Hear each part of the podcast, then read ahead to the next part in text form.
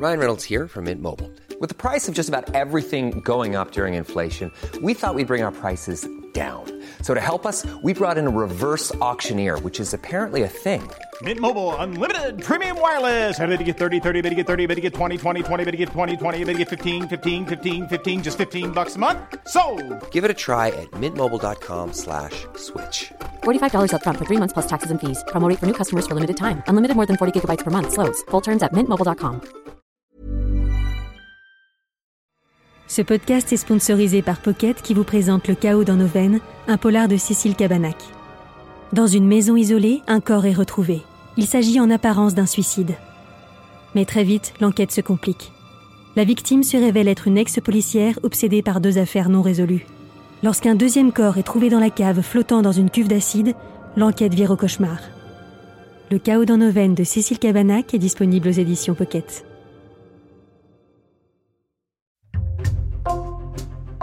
Bonjour, c'est Thibault Lambert et vous écoutez Code Source, le podcast d'actualité du Parisien.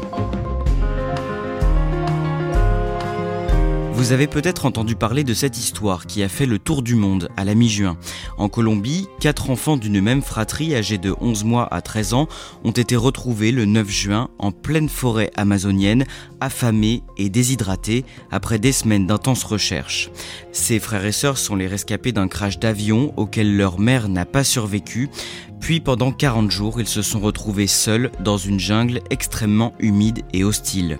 Code Source vous raconte l'histoire de ces miraculés avec Elsa Marie, journaliste au service futur du Parisien. Elle a recueilli des témoignages de la famille et de leurs proches.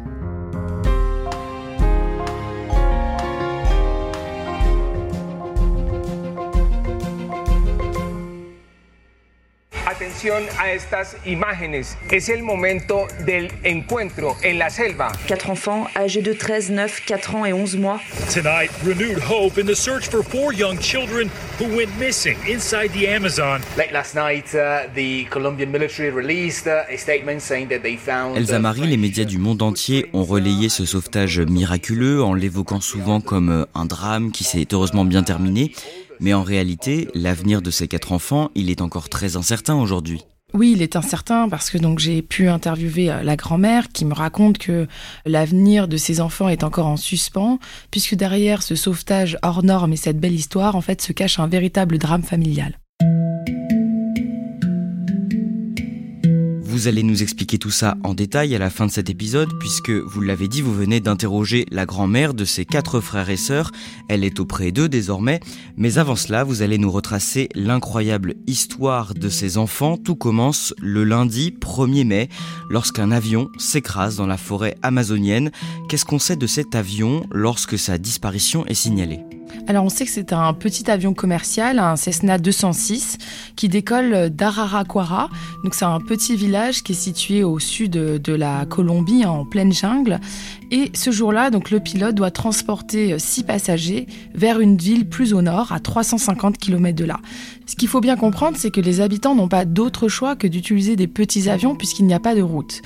Ce jour-là, quelques minutes après le décollage, le pilote signale qu'il y a un problème au niveau du moteur, puis l'avion disparaît des radars. On sait qu'il y a à bord de cet avion À bord, il y a donc sept personnes, le pilote, un chef indigène et une mère de famille, Magdalena, elle a 32 ans et elle est accompagnée de ses quatre enfants.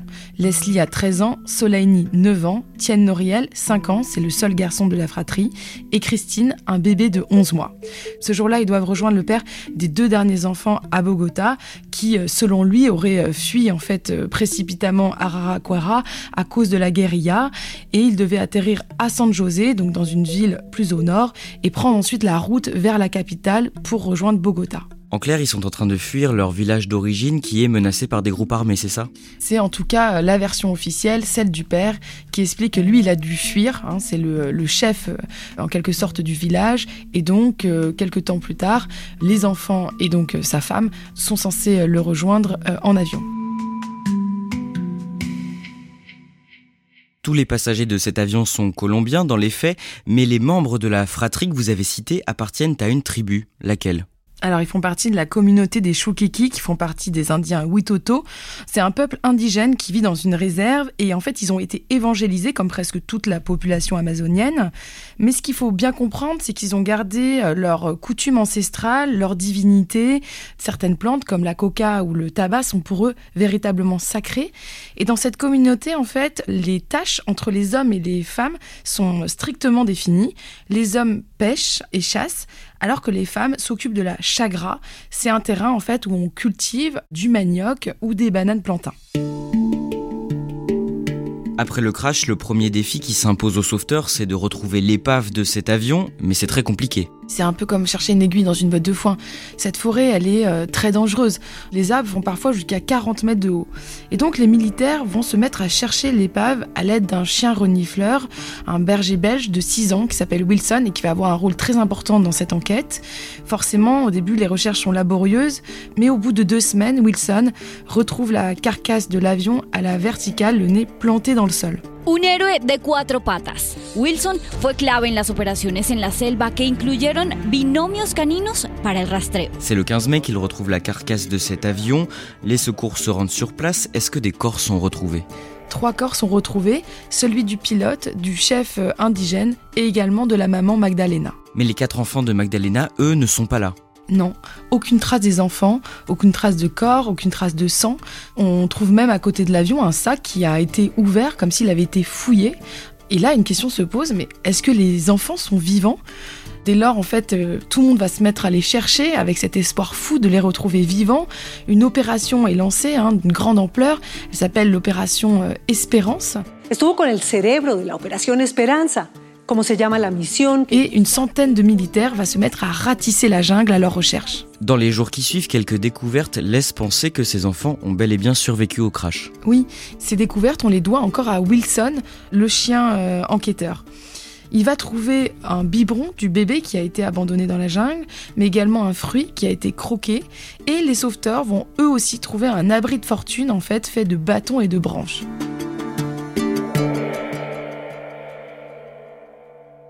On est déjà plus de deux semaines après le crash. À ce moment-là, la probabilité que ces enfants aient survécu tout ce temps dans la jungle, est-ce qu'elle est élevée? Absolument pas. Il faut imaginer, on parle de quatre enfants, un bébé de même pas un an, tout seul, sans adulte, dans une jungle qui est extrêmement dangereuse. On se dit qu'ils n'ont pas pu survivre. Mais la famille, elle, y croit dur comme fer, notamment les grands-parents, donc le grand-père Narciso et la grand-mère Fatima. Ils expliquent que ces enfants sont euh, nés dans la jungle, qu'ils la connaissent et qu'ils peuvent s'en sortir, notamment grâce à Leslie, l'aînée, qui a 13 ans et qui est très intelligente, très mature. Ils appellent aussi le gouvernement, en fait, à ne pas abandonner les recherches et ils prient, ils demandent à la nature de prendre soin des enfants et de les leur rendre. Qu'est-ce qui menace concrètement la survie de ces enfants dans une jungle comme la forêt amazonienne? Tout est une menace. D'abord, il y a les animaux sauvages qui rôdent. Euh, il y a des guépards, des serpents, des pumas. Il y a aussi euh, l'humidité qui est un véritable obstacle puisque à cause de cette humidité, la moindre blessure en fait ne va pas cicatriser et euh, des germes, des bactéries peuvent s'y multiplier et donc provoquer des infections très graves. Il faut faire aussi face aux insectes, aux araignées, aux moustiques et on peut se retrouver en quelques heures recouvert de piqûres de la tête aux pieds. Sans compter que c'est aussi un département euh, très dangereux euh, puisqu'il est dominé par les dissidents des FARC euh, qui sont des anciens de la guérilla qui ont refusé de rendre les armes. Pour résumer, cette jungle, c'est un enfer.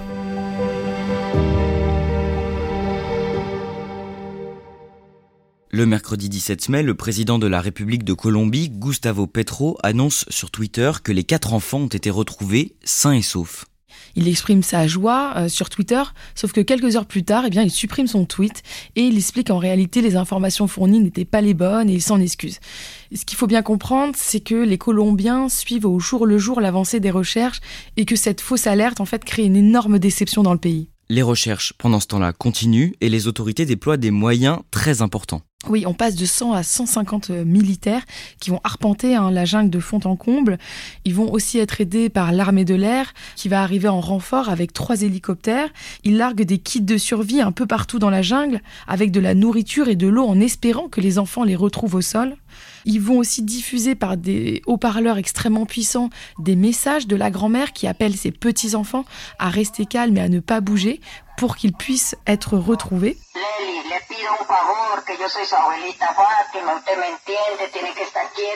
Et ils vont également larguer 10 000 tracts euh, dans leur langue en Witoto avec des recommandations. Donc c'est vraiment un sauvetage hors norme qui s'organise. Et même pour les militaires, ça demande une énergie considérable de chercher pendant des jours ces enfants dans la jungle.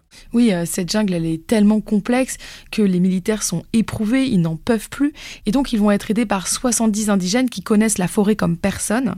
Cette coopération entre les militaires et les indigènes, elle est pour le moins euh, inhabituelle, et c'est ce qui fait aussi la particularité de ce sauvetage.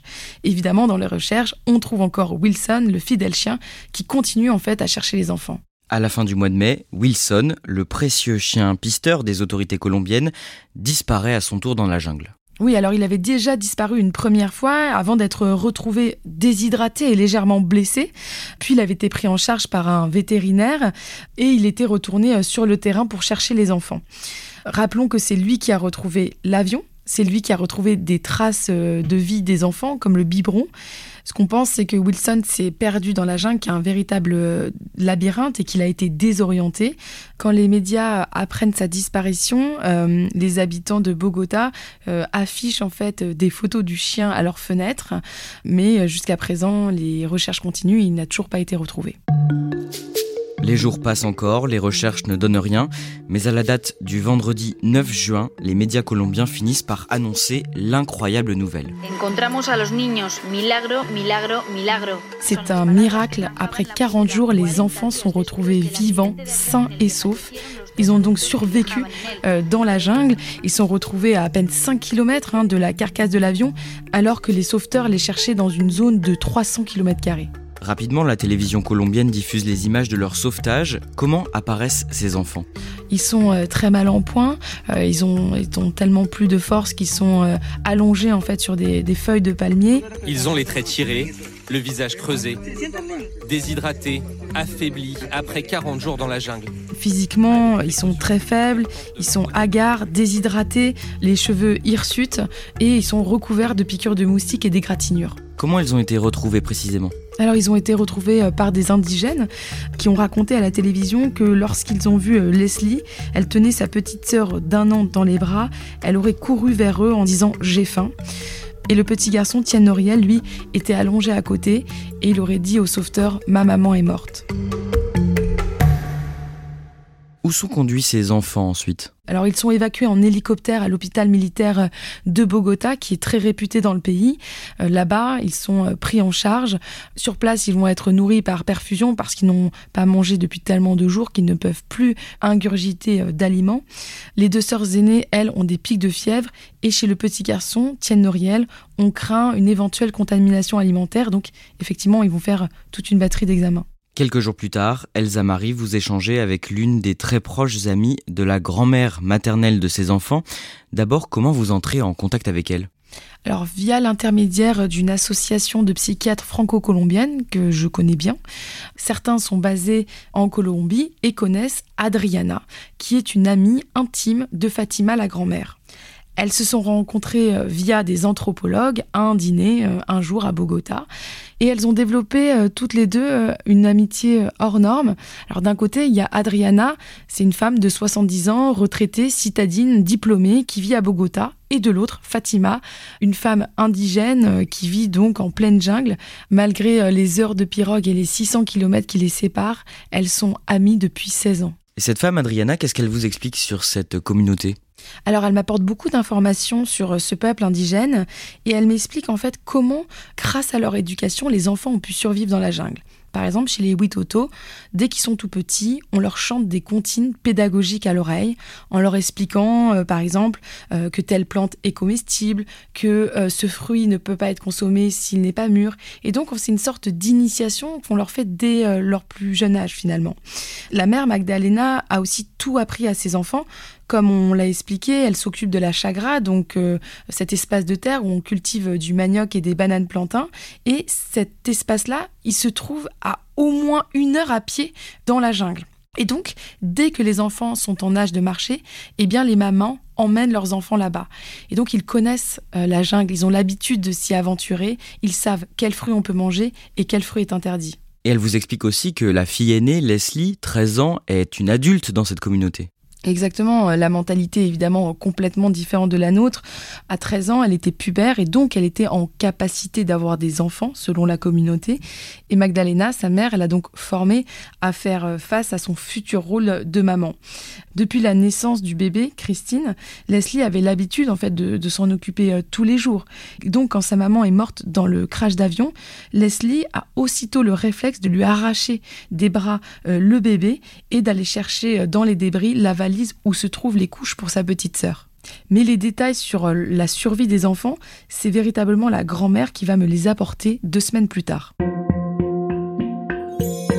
On en revient donc au début de cet épisode. Le mardi 27 juin, vous interrogez les grands-parents maternels de ces enfants et surtout leur grand-mère, donc Fatima.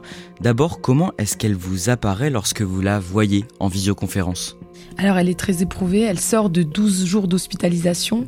En fait, entre la perte de sa fille, l'attente insoutenable pour retrouver les enfants, eh bien, euh, elle craque physiquement et dès qu'elle les retrouve, en fait, elle s'effondre et elle est hospitalisée.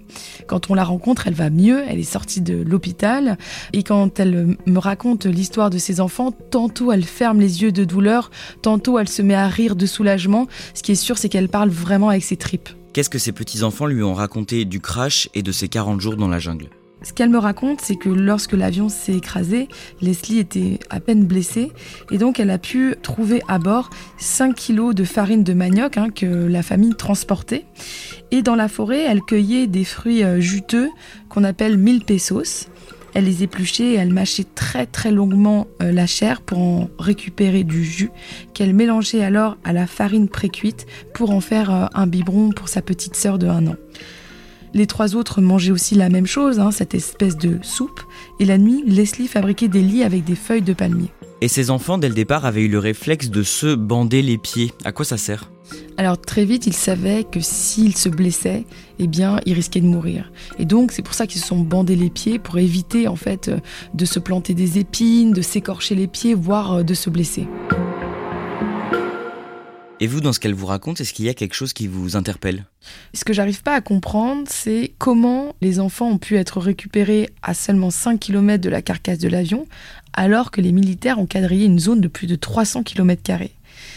Et donc, je lui pose la question pourquoi les enfants n'ont pas été retrouvés plus tôt? Et ce qu'elle me répond, c'est que la vérité, c'est qu'ils se sont cachés. Ils se sont cachés comment ça? En fait, ce qu'on découvre au fil des jours, c'est que Ranoke, le père des deux derniers enfants, était un homme extrêmement violent. Il battait sa femme devant les enfants et euh, peu de temps avant, le crash de l'avion, il avait même en fait attaqué euh, Magdalena avec une machette et il l'avait blessée au cou. Il a aussi tenté d'agresser euh, sexuellement Leslie. Cette petite fille, elle est donc traumatisée par cet homme et elle a qu'une peur, c'est qu'il la retrouve. Et donc on rappelle que ses enfants devaient rejoindre cet homme justement pour vivre avec lui à Bogota. Et donc Leslie, euh, à ce moment-là, elle a qu'une peur, c'est que ce beau-père extrêmement brutal la retrouve. C'est pour ça qu'elle préfère rester dans la jungle. Pour vous dire à quel point elle avait peur de lui, lorsque la grand-mère, vous souvenez, diffuse un message dans la jungle en disant aux enfants de ne pas bouger et de rester tranquille, eh bien elle se retourne vers ses frères et sœurs et elle leur dit c'est un piège tendu par Ranoke, il ne faut surtout pas sortir, il faut rester caché. Sauf qu'au bout de 40 jours, eh bien, euh, elle se rend à l'évidence, elle n'a plus de force, elle n'arrive plus à porter sa petite sœur. Tous les enfants pleurent de faim et quand elle entend en fait des indigènes, eh bien, elle sort alors de sa cachette et elle dit à ses frères et sœurs "Sortons, tant pis, je vais mourir comme maman."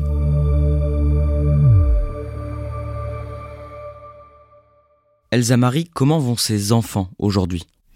Alors ils ont bien récupéré, sauf Christine, le bébé, qui est encore euh, faible et qui a du mal à reprendre du poids. Mais ils sont hors de danger. Psychologiquement, en revanche, c'est beaucoup plus compliqué. Le petit garçon Tienne Noriel a du mal à, à, réaliser que sa mère est décédée. Et d'ailleurs, quand il avait retrouvé sa grand-mère, il lui avait tout de suite demandé où est ma mère. Ce qui est très dur aussi pour eux, c'est qu'une fois à l'hôpital, ils ont vu à la télévision les images en fait de l'avion écrasé. Et ce que nous dit euh, Fatima la grand-mère, c'est que Leslie était déjà réservée, mais depuis qu'elle est revenue de la forêt, elle ne parle presque plus. Elsa Marie, qu'est-ce qui va se passer maintenant pour ces quatre enfants? Est-ce qu'ils vont retourner aux côtés de ce père, beau-père violent? Alors pour l'instant, on ne sait pas ce qui va se passer. C'est l'Institut colombien de la protection de la famille qui, pour l'instant, a la tutelle des enfants jusqu'à ce que le différent familial soit réglé. D'un côté, on a les grands-parents des enfants qui disent que cet homme est maltraitant et de l'autre le père qui nie ces accusations. La grand-mère, elle, a demandé, elle espère avoir la garde des quatre enfants. Finalement, c'est une autre histoire qui commence, celle d'une longue bataille judiciaire.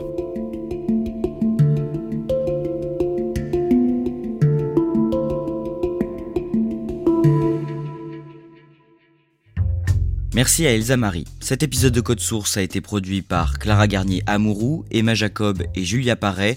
Réalisation Pierre Chaffanjon. Si vous aimez Code Source, abonnez-vous sur votre plateforme d'écoute préférée, Apple Podcast, Deezer ou encore Amazon Music pour ne rater aucun nouvel épisode chaque soir du lundi au vendredi.